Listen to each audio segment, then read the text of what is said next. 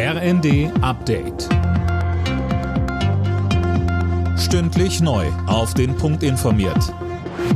Ich bin Daniel Stuckenberg. Guten Abend.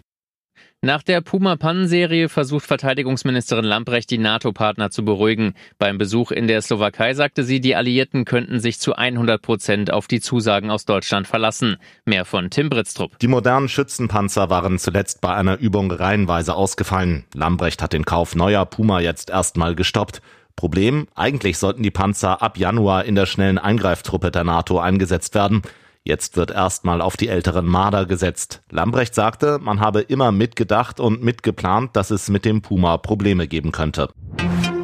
Die EU-Länder haben sich auf eine Obergrenze beim Gaspreis verständigt. Ab 180 Euro pro Megawattstunde kann in Zukunft in den Markt eingegriffen werden. Unter anderem Deutschland hatte sich lange dagegen gewehrt. Wirtschaftsminister Habeck befürchtet, dass die Lieferanten ihr Gas in Zukunft eher auf dem asiatischen Markt verkaufen, wenn dort ein besserer Preis erzielt werden kann. Und Europa dann mit weniger Gas auskommen muss, was im Endeffekt dann zu Versorgungsengpässen führen könnte.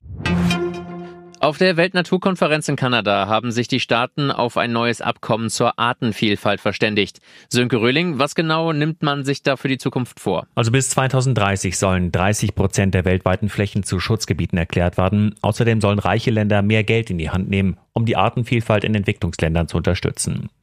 Bundesumweltministerin Lemke würdigte die Abschlusserklärung als Signal der Entschlossenheit.